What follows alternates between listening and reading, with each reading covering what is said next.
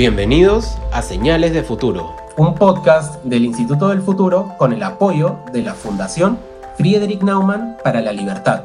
Soy Gabriel del Castillo y soy su anfitrión. El día de hoy me acompaña Carlos Anderson, presidente del Instituto del Futuro, y con quien vamos a hablar precisamente sobre el título de este podcast, Señales de Futuro. ¿Qué son las señales de futuro? Cuéntanos, Carlos.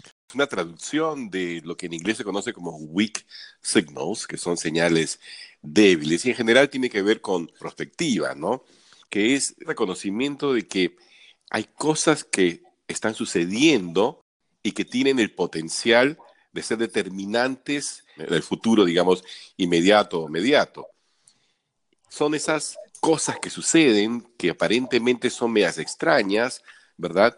Pero que de repente pasan a ser una, una tendencia eh, o una megatendencia y a establecerse firmemente como un aspecto consustancial al, al mundo del futuro. Puede ser todo tipo de cosas, puede ser un evento, puede ser un desarrollo tecnológico, una innovación, un cambio social. A mí la forma eh, que me sirve para identificar las señales es cualquier cosa que veo que me haga preguntarme por qué sucede esto o hacia dónde pienso que puede estar yendo, que me despierta esa curiosidad. Exacto, mira, por ejemplo, a mí eh, eh, un día converso con mis hijas y las veo que están con, con el video, ¿no? Yo, ¿qué están, qué están haciendo? Oh, estamos con nuestros amigos de todas partes del mundo. Amigos de todas partes del mundo, sí, en, en juegos estos de dungeons y no sé qué cosa. En esos momentos era todavía muy débil, era muy poca gente lo que lo, que lo hacía. Estoy hablando hace 10 años más o menos. Y claro, yo decía, a ver, en mi época, ¿verdad? Eh, reunirse con los amigos tenía otro significado, pero ese tipo de transformación, de la vida, que se notan con esas cosas me hace extraño. Yo también me pregunté, ¿y por qué sucede esto, no? Así es, es muy importante lo que dices. Las señales toman tiempo en madurar, requiere de mucha imaginación, de identificar cuando recién aparecen. En realidad es más arte que otra cosa, ¿no?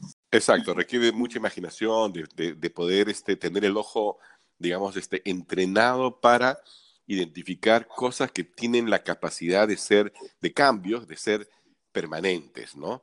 Eh, cosas que nos pueden parecer extrañas, o, ¿no? Por ejemplo, hace tres años o cuatro años estuve en Palo Alto, en California, y voy a una tienda y resulta que no había nadie en la tienda, ninguna persona. Había un robot, que en realidad era más que un robot, parecía una, una este, ilustradora con una cámara, ¿verdad? Eh, pero allí había una persona que me da la bienvenida y me enseña la tienda. Y la verdad es que impresionante, ¿no? Entonces uno dice, mira, este, ¿a quién se le habrá ocurrido esta idea? Si, si los seres humanos necesitamos la interconexión, el trato directo, ¿no? Pues fíjate, quien ideó eso hoy día debe estar haciendo plata a morir. Claro, seguramente tuvo la intuición de que eh, en algún momento el mundo iba a tener necesidad de tener este, eh, transacciones, digamos, que, limiten el contacto, que es exactamente lo que nos ha pasado hoy día. Y puede parecer sacado de ciencia ficción, como en el ejemplo que tú nos mencionas. alguien acá en Perú, por ejemplo, puede escuchar eso y decir, no, eso no va a pasar nunca acá. Efectivamente, el futuro ya está aquí este, eh, y hay eh, muchísimas manifestaciones este, de ese futuro, ¿no? Eh, por ejemplo, ahora a quienes nos encantan los deportes, ¿no? Nos entristece la idea de ver estadios vacíos, de no poder ir al estadio. Pero es muy posible, ¿no? En un mundo donde, digamos, las pandemias son inevitables finalmente, este, la necesidad de movilizarse es muchísimas veces mayor que la de hace un siglo, ¿no? Y que los, los virus, las bacterias, etcétera, viajan con la gente. Entonces, tenemos que acostumbrarnos, creo yo, a, a que ese es un aspecto fundamental de esa, de esa realidad, ¿no? Entonces, en esa realidad, los grandes espectáculos, pues probablemente pasarán a ser parte del recuerdo histórico, ¿no? Este, un poco como cuando uno decía, mira cómo se bañaban la gente en las playas con, con esa ropa de baño que cubría todo el cuerpo, ¿no? Una, como una rareza, un anacronismo, ¿no? Eh, ese es el tipo de cosas que tenemos que estar observando, ¿no? Si, si será permanente o no será permanente. Definitivamente. Y esta, esta pandemia del coronavirus ha terminado siendo una mina de oro para los que nos dedicamos a cazar señales. Ah, definitivamente. porque, porque ahora estamos viendo, lo que pasa es que de alguna forma el futuro se ha acelerado, ¿no? Cosas que uno veía como tendencias que estaban emergiendo de a poquito, por ejemplo, el teletrabajo, ¿no? Este, hace años que hay teletrabajo, hay gente que, que efectivamente labora desde sus, desde sus casas, ¿no? Con las dificultades, etcétera, pero la necesidad que tenemos hoy en día, en vista de la pandemia, ¿no? De no tener contacto, ha hecho que se acelere, ¿no? La incorporación del teletrabajo como una cosa casi normal, ¿no? De hecho, por ejemplo, el The Economist, en su última edición, se pregunta por el futuro de la oficina. Nosotros, por ejemplo, estamos trabajando este, a distancia, ¿verdad? Este, Gabriel, tú estás en un lugar, yo estoy, yo estoy aquí, Betty, que es nuestra productora, está en otro lugar, ¿verdad? Eh, y sin embargo, estamos haciendo este podcast. ¿ah? Y lo más probable es que de aquí en adelante, cuando yo les diga, bueno, regresamos a la oficina, eh, ¿y hay necesidad de ir a la oficina? ¿Realmente? Para muchos la respuesta puede ser que no, pero así como este hay muchísimos casos. Este, por ejemplo, se está empezando a hablar mucho de monedas digitales, porque por el tema del contacto con el dinero, por ejemplo. Claro, pero eso se veía, por ejemplo, hace rato también igual. Yo recuerdo hace unos eh, ocho años, me impresionó ver un, documento de Singapur, ¿no? Donde, donde hablaban de a cashless society, así se llamaba en inglés, una sociedad sin, sin efectivo, que Singapur esperaba que viniera hacia el año 2050. 2050. Estamos en 2020. Y hoy en día ha quedado clarísimo que, los billetes en particular y las monedas también este, son potenciales pues, fuentes de contagio de, de virus, bacterias y todo lo demás, ¿no? Y eso, ese temor, digamos, que ya está bien establecido, va a acelerar algo que venía como una tendencia, que es la digitalización, los pagos móviles, el uso de, tarjetas, este, la ausencia de, de dinero, ¿no? Eh, y esto que lo veíamos, por ejemplo, en sociedades más avanzadas, ahora lo vamos a ver en todas partes, lo estamos viendo en todas partes. En China, prácticamente, este, ya dentro de poco no va a haber, no va a haber moneda, papel moneda ni, moneda física. Acaban de sacar una, criptomoneda, ¿no? Que va a estar, va a ser este, eh, puesta en práctica en cuatro ciudades eh, chinas, donde los empleados públicos, por ejemplo, van a recibir su dinero directamente en su teléfono. O sea, este, ya no tiene que pasar por un banco ni nada por el estilo, ¿no? Eh, así que eso que hoy día lo vemos como una anormalidad, porque lo único que tiene esto es China, por ejemplo, no una ciudad o cuatro ciudades, eh, yo les aseguro que dentro de poco va a ser pan de cada día y la idea de llevar billetes en el bolsillo o cosas por el estilo va a ser total y absolutamente absurda. De acuerdo, señales como esta para el tema del dinero digital abundan, pero estamos hablando de muchas señales que ya han madurado, que ya sabemos cómo se manifestaron. Quería preguntarte, Carlos, por posibles señales que tú estés observando que aún no sabemos en qué dirección pueden ir. Sí, mira, este, yo, uh, si hay algo que a mí me, me fascina, ¿no? Es el tema de, de, la moda, por ejemplo, ¿no? Y es evidente que la crisis, por ejemplo, este, eh, está, digamos, condenando casi a, la, desaparición a los grandes retailers de moda, ¿no? A los grandes eh, minoristas, digamos, las cadenas minoristas, ¿no? Y empezaron a quebrar algunas de ellas, ¿no? Y yo pensaba, ¿no? Este, observando un poco que cada vez más las personas están buscando algo que sea total y absolutamente individual, este, diferente, diferenciado, ¿no? Eh, y que eso probablemente lleve a la hiper, hiper, hiper segmentación de la, de la manufactura, pero claro, a costos total y absolutamente diferentes, casi como era en el pasado. En el pasado, este, la primera señal, digamos, de, riqueza de una persona es los materiales con los que se visten. Y eso de alguna forma se había democratizado con la producción en masa. Eh, lo que yo estoy empezando a observar es que empieza a generarse nuevamente situaciones elitistas, ¿no?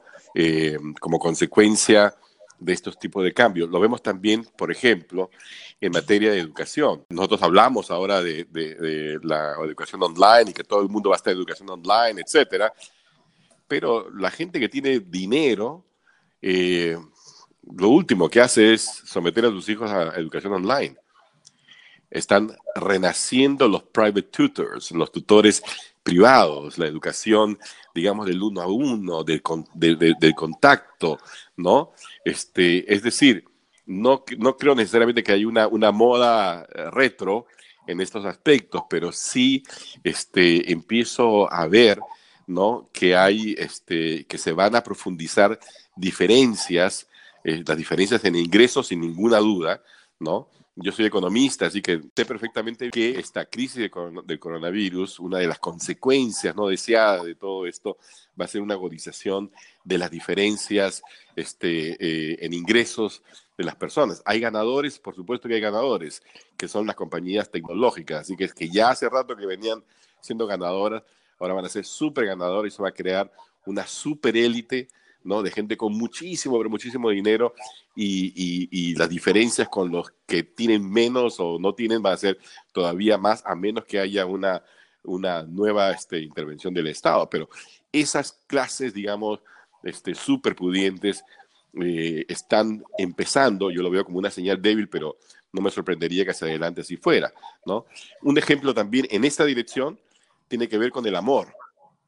Fíjense, el amor con el amor, porque así como, como una de las cosas que habíamos visto, digamos, como, como tendencia, ¿no? Eran estas, estas este, servicios online de, dating, de, de, tener citas y todo lo demás, ¿no? ¿Quién se imaginaría que, por ejemplo, hay ahora algunas empresas, empresas, que te consiguen la pareja, ¿sí? Este, pero tú tienes que, que pagar de entrada, si no me equivoco, son 10 mil libras, algunos 15 mil dólares, 13 mil dólares, solamente de registro, y te puede llegar a costar 200 mil, 300 mil, 500 mil dólares el tener la pareja. Ahora, te hacen, qué sé yo, pues este, un casting de, eh, de, gente de todo el mundo que tenga, digamos, tus mismos niveles de, de, no sé, de gustos, de ingresos, lo que sea. Pero entonces, esto, esto que estoy señalando yo, esta, este, eh, esta súper brecha que, que, ya era amplia, pero que ahora pareciera que se puede expandir al, al infinito, ¿no? Donde se crea una clase de súper ricos que tienen ese tipo de, de, de gusto, de exigencias, ¿no?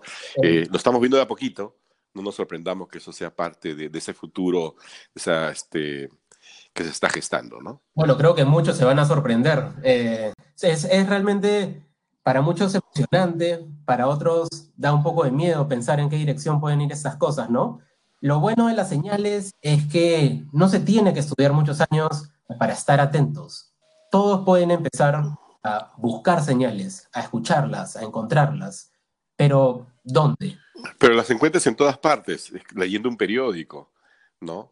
Este, yo recuerdo haber visto hace ya unos, unos cuatro años más o menos una noticia chiquitita ¿no? Donde, eh, que decían en China, este, justamente el, en ese momento la superintendencia de bancos, algo por el estilo, ¿no? Eh, castigando a una empresa que, que se, se, negaba a aceptar cash, ¿no? Una cosa que quiero también señalar es que eh, esto que lo estamos viendo de manera muy casual, casi divertida, mira, encontremos señales, este, sin embargo, llevado, por ejemplo, al campo de la, de la defensa nacional, al campo de la prevención de grandes riesgos, llevado al campo del desarrollo, del desarrollo de estrategias de desarrollo nacional, etcétera, es fundamental. O sea, si nosotros, por ejemplo, como país, no, no identificamos por dónde que se va a mover la economía internacional, por ejemplo, a futuro, ¿no? Estamos perdiendo oportunidades o de repente enfrentándonos, estamos generando, digamos, la posibilidad de que no podamos enfrentarnos a riesgos fundamentales. Por ejemplo, eh, eh, nuevamente el economista hablando, ¿no? Hablamos mucho de, de, las zonas de libre comercio. De repente, más importante que las zonas de libre comercio van a ser las zonas digitales de libre comercio. Y por lo tanto, porque comercio cada vez más se da en estas grandes plataformas, ¿no? Entonces, si no desarrollamos la capacidad para poder participar activamente en esas grandes plataformas, como viene desarrollando, por ejemplo, la empresa china Alibaba, ¿no? que es una plataforma de, comercio mundial, ¿verdad?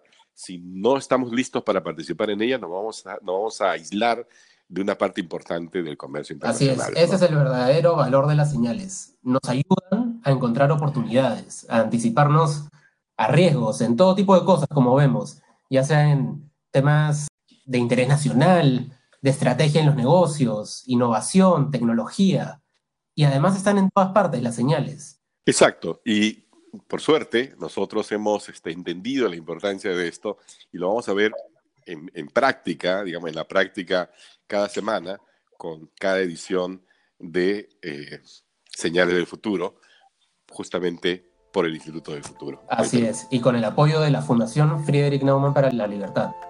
Eso fue Señales del Futuro. Hasta la próxima.